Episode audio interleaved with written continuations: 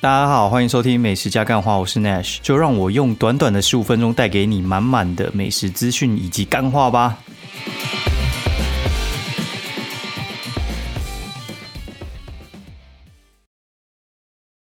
大家好，欢迎收听美食加干话第三季的第五十八集，我是 Nash。哎，然后这。这一周其实天气就放晴了，那个什么 天气预报不是常常会写什么下雨什么之类的。这一周我觉得根本就在骗人啊！有些就写说会下雨，但是根本就没下，然后而且太阳下到一个，因为太阳大到一个不行，我真的觉得很很扯。啊 然后最近最近在忙的事情，我觉得有一点还蛮妙，就是这几天我在看的东西，就是其实我很久很久之前，我应该在二零。二零一三吧，二零一三我就开始在看虚拟货币，然后但是那个时候认识的朋友，然后他们其实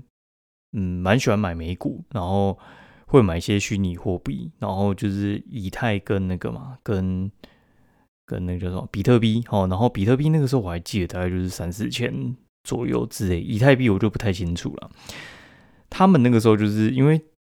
比特币那个时候最多可能就一万多而已，然后就大概一万到两千来回交叉蛇形这样子乱跑哦。然后那时候我记得公司还有做一个什么内部创业三小之类，然后我有去特别研究一下比特币，然后做一个报告，在公司有应该有参与计划还是怎样，我我有点忘了，但是后来就没什么太大的后续哦。然后呃，我有上。我现在不是要推东西，我只是跟你讲，反正我有上一个平台，然后去去买一些就是虚拟货币这样子，就是在台湾自己的平台买，那个手续费会高一点，但是你也知道，就是如果你在国外买，然后看似便宜，但是它其实会有一些汇兑的东西，然后呃，你买你买入可能可以可以用特定的币别买，但是反正汇出会有一些汇差的对，所以其实我觉得你在台湾的中文化的版本买就好了。好处就是因为，嗯，台湾那几家就是它的客服就是繁体中文的，然后你要找要问也容易一些哦。不然的话，你买国外就是你可能省一点钱，但是我觉得其实它就是一些比较没保过的东西啦。哦，然后呃，我之前在上面尝试要买以太币，然后后来没有没有买，然后我我今天有登录，然后我去看一下，就是。我买以太币那个时候的价钱哦，没有买成功的价钱哦，一颗以太币三千块，然后到现在，以太币从之前的位阶崩到现在，大概崩掉可能六七成，还要一颗要三万块，意思就是说，如果说我那个时候买一颗，到现在我我买一颗大概三千块，到现在变三万块，你知道那个有点恐怖吗？然后我就意识到两件事情，就是我我一直非常意识到这件事情，就是这几年开始意识到，就是我这个人做投资其实没什么太大的耐心哦，就是我其实可能如果让我非常有意识的去做短线交易，我一定是个失败者。但是如果让我可能买买个东西，东西丢在那边，我的眼光基本上是不太会有错的。这件事情就就会有点哦，因为可能就是我我个人喜欢短进短出，然后喜欢投机行为，然后我我的眼光我觉得一直都没有什么太大的问题，但是容易赔钱，因为我做的太短，我光看我就觉得快吐血，就是哎，以太币到现在崩的这么严重哦，就是大家都是说什么矿难三小之类的，崩超严重，我如果当初我买到现在还有十倍。哦，如果有十倍的话，其实你根本就不会在意什么矿能，因为你就离崩到你你那边其实还有很大的距离。所以我今天就我我就进去再买了一点以太币跟狗狗币，哈，对，所以就是因为我觉得差不多了，就是现在这个位阶，我觉得可以加减买一点了，哦，然后我不是叫你买还是这样，你反正就参考看看我我的做法，我的做法应该会是我会放非常非常小的资产在。虚拟货币里面，然后不要每天看，哦，就是你会想每天看，就是因为你买太大。我觉得，我觉得最重要的关键是这样，就是当你觉得那个金额小到你根本懒得鸟它的时候，你就可以放比较长期。哦，这是这是我一个想法。然后我另一个做法就是，我会把我的东西锁在一个，就是我可能很难去直接变现出来。就像我，我可能定期定额买买股票哈，然后我就第一个懒得看，然后再的话就是它那个金额小到我可能，因为应该说它它的东西锁在里面，我要突然把它变现出来，可能需要个两三天，我就懒得去理它。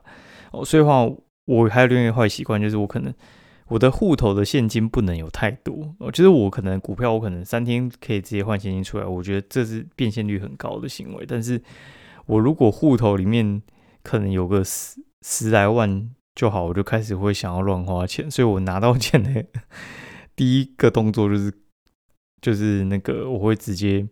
丢进去股票账户，然后尽快把它扣光哦。然后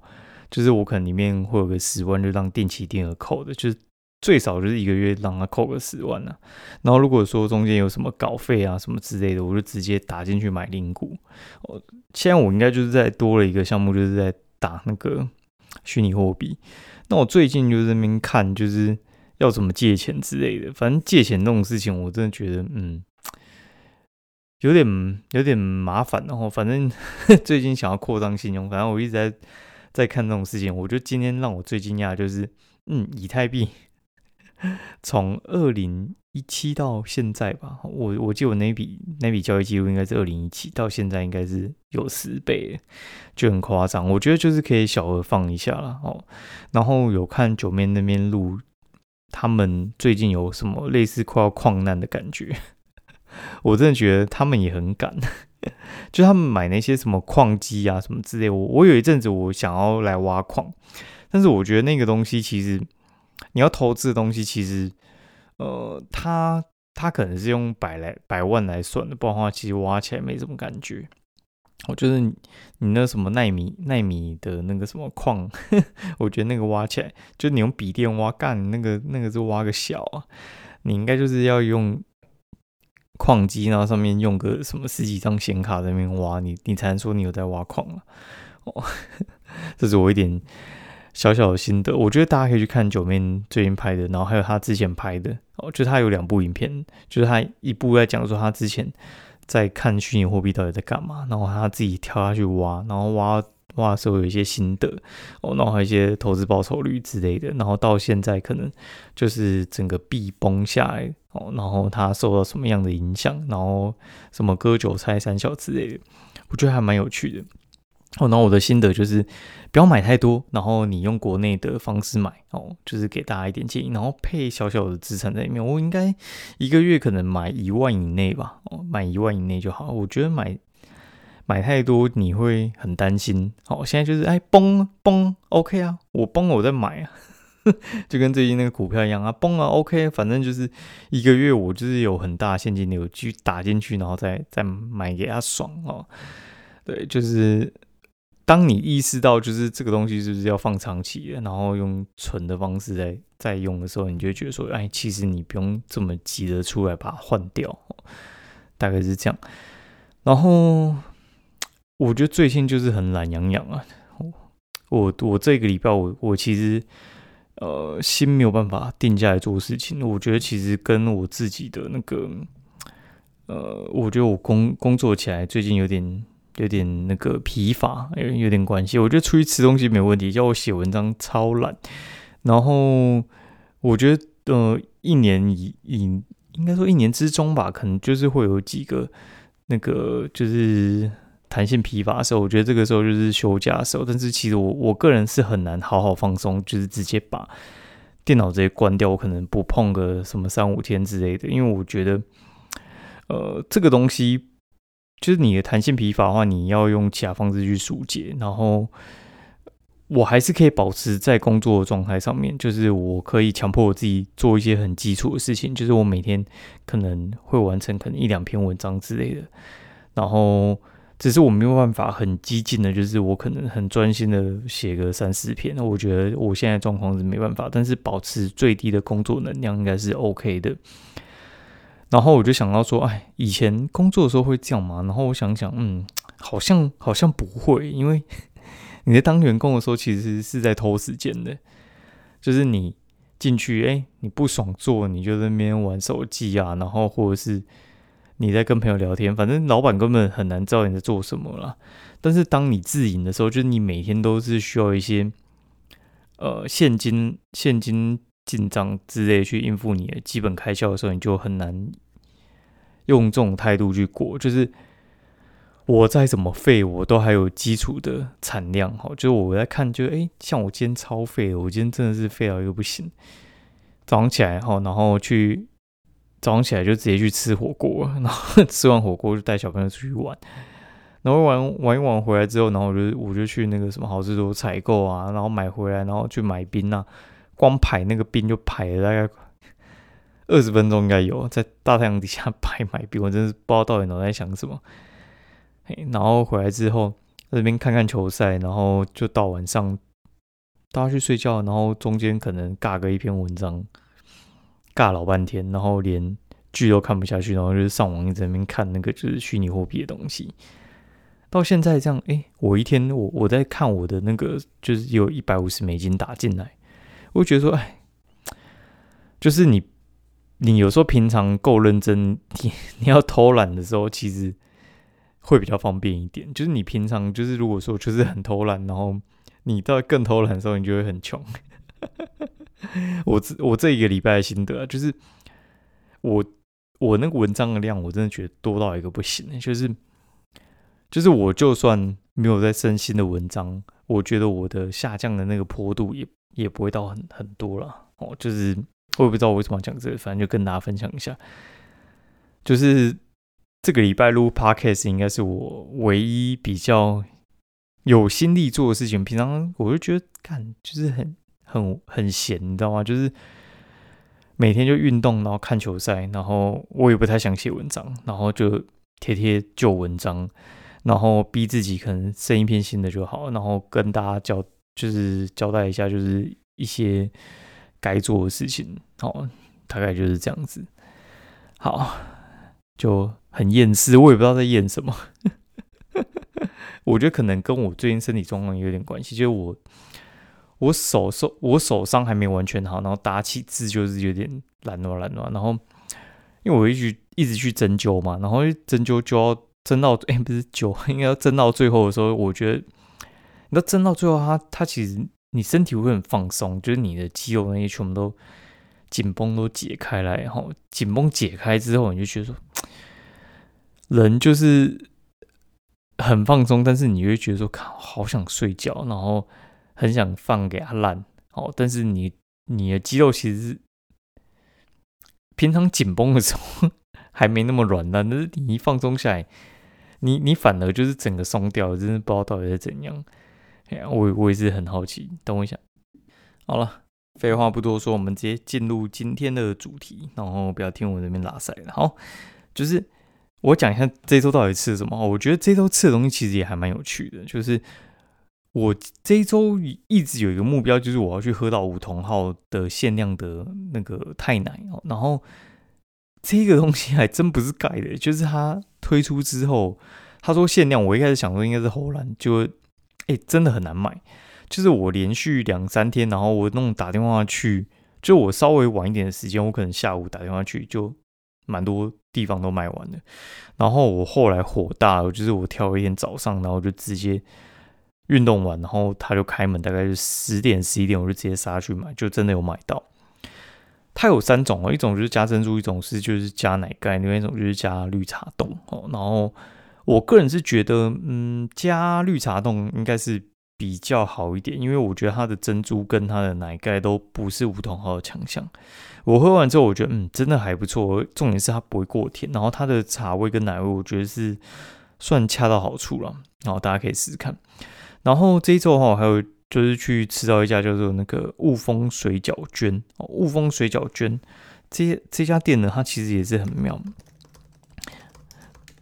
呃，他这家店的话，其实是我表姐有推荐给我之外，然后我的另外一个乐天的朋友，就是他之前在乐天商场工作，然后他。他又说他觉得那家店真的很强，然后之前乐乐天市场我在特价都叫我去买，但是那个时候我其实没有固定的在家收货时间，所以我就不太想买。然后这次我表姐跟我讲完之后，我就下定决心，我一定要吃吃看。哦，雾峰水饺居然它这家店的话，它其实就是卖手工水饺，然后但是它的手工水饺其实不会很贵啊，因为手工水饺其实到现在，呃，像蛮多店家都是做手工水饺的，然后但是手工水饺在网络上买的话，大概你买那种基本什么高丽菜啊，然后什么韭菜这种这种很基本款的，诶，你没有花个可能六七块，你还买不到。然后虾子更不用说，虾子可能就是要十几块。然后我觉得有些就很夸张了，那我就不讲是哪一家了。反正就是有些叫自己什么眷村水水饺，我都觉得很夸张。对，反正有些眷村水饺的。然后我觉得上面有些热销的店家还不一定真的很厉害，就是。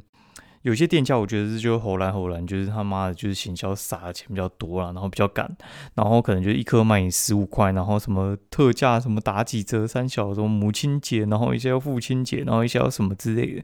十五块变十二块，就干三小，反正那些有时候定价定很高，然后就给你打个八折，你就觉得很爽，然后你稍微除一下，你就觉得干那个那个钱到底是从哪里来的？那煮下去皮还破掉，真的是不知道在冲很小。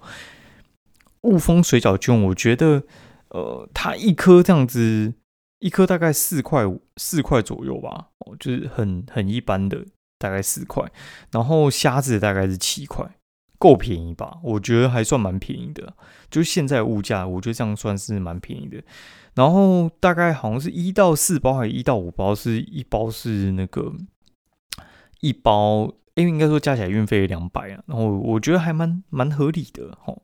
就是两百样除下去，其实一颗大概就是五六块，我觉得我觉得还可以啦，不贵啊。然后为什么会这么贵？是因为我第一次买，我其实也不敢买多，我就是一次先买个三包试试看。哦，虽然觉得大家都好评，但是有时候，呃，像呃，我朋友跟我讲，可能是两年前的。然后我表姐她是去那个台中当地一些她有配合的呃超市。哦，或者是什么地方的什么团购三小之类，我我先不管，反正它有些东西就是因为它呃会有一些变数在，所以我老实讲，我其实第一次买我不会买太多哦，因为因为这种东西其实它有它有它的变数在，所以呃反正我买它就它就寄过来，然后它的包装还蛮好，它是用那个。保利龙装，所以话其实是算非常的保温哦。然后煮下去的时候，哎，煮下去之前呢，我先我先把它打开看，就是大概大概我抽个三十颗出来，大概有三颗，哎，两颗大概是皮有点裂开，然后有两颗是那个线包出来，但是煮起来其实裂开的的皮居然没有破，这这也是蛮神奇的。然后它的个头，我觉得算是。中间偏大，它不算不算特别大，但是我觉得它跟那种就是什么三块的水饺呢，呃，不太能比。然后它又是手工，我觉得应该算是手工我见过是最便宜的了啦。哦，可以可以这么说了。哦，然后很推荐大家可以大家可以试试看啊。然后，但是我吃下来的话，就是它高丽菜猪肉跟高丽哎跟玉米猪肉还不错。然后我觉得它虾子你就别买了，我我真的我真的觉得。就还好，对，嗯，好。我朋友跟我讲 F1 开跑，三小号。我继我继续讲，就是呃，还有那个什么，我这周还要去小海水产。小海水产的话，它这一周的话，它有推那个活动，快结束了，应该两个礼拜之内就会结束。就是他们有那种，就是你买套餐加价二九九，可以有一只波士顿龙虾。它虽然算是比较中中小型，但是我觉得它肉其实意外的多，我有点吓到。我以为那种波士顿龙虾，其实如果小只的话，有些小青龙那真的没肉诶，超扯的。就波士顿龙虾，它的嗯小只，我觉得它拿的还算是偏大，呵 呵就是我觉得跟一般 size 其实没有差太多，就一只八百的跟它一只二九九，我我个人觉得。可能就是你大概一点五字就跟原本的差不多，所以我觉得它算蛮便宜的，大家可以去试试看呢。然后这次的话，就是呃，我原本要去之前我要去一家叫做豆庄豆浆店，在板桥江子翠那一边的一家店。然后这家店呢之前就没有开内容，那我就没去吃。然后这家店的话，其实是上古时期我朋友有带我去吃过，就是我住江子翠的朋友带我去吃过，然后我觉得还不错，然后列入就是在访名单。但是呢，哦，他没开内用，所以就没吃。然后我朋友上一周去，哦，有开，然后我刚好这周又要去板桥江子翠那边，我就想说，啊，那就顺道去一下。然后我觉得，哎，真的还不错，就是他生意真的蛮好的。那我们吃的就是哦，双蛋蛋饼，然后还有就是它的豆浆，我觉得很推。饭团也还 OK 啦，还还 OK，因为它里面包榨菜，它不是包菜包。然后它的咸豆浆我就不推荐，因为觉得它的豆花感偏低啦，哦，不推荐。好，然后再的话就是去一家还蛮有趣的店，叫做吉多火锅百汇。哦，这家店其实是前都开的，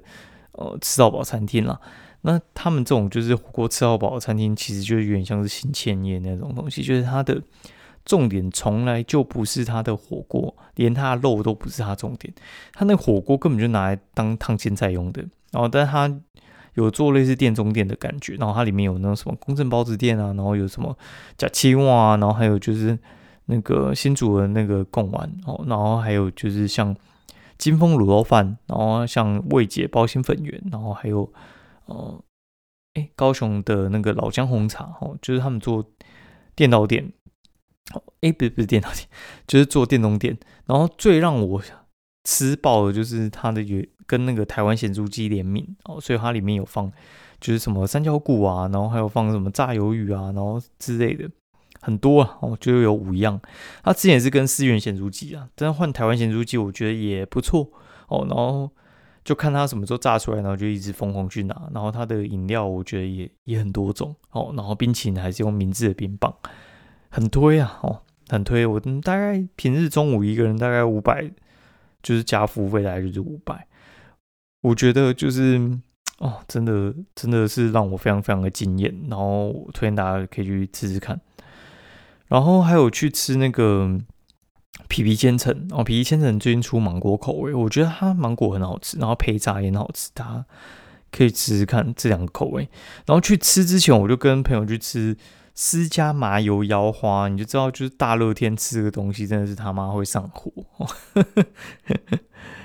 我觉得它的麻油鸡算中上吧，然后我觉得它的卤肉饭还不错，大家可以去试试看。然后。隔壁有，诶，他附也不是隔壁，他附近有一家叫做正姑妈鸡排便当店。这家店其实我上古时期有吃过，就是以前我在嗯小巨蛋附近工作的时候，然后这家店是开在裕达商子的侧门，吼，就是他们在校园那边有有一家这个店，然后我一吃，哇，也太好吃。然后后来不知道怎样就搬走了，然后今天才发现，哦，原来是搬到这边来了，那也搬太远了吧。小巨蛋搬到快永春站那边去，这这真的搬得很远哦，就是接近后山皮那边去。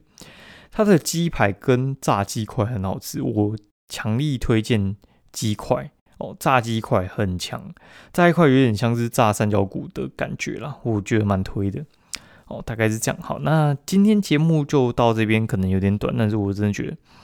想睡觉了，然后然后祝大家就是呃发大财，身体健康。先这样，拜拜。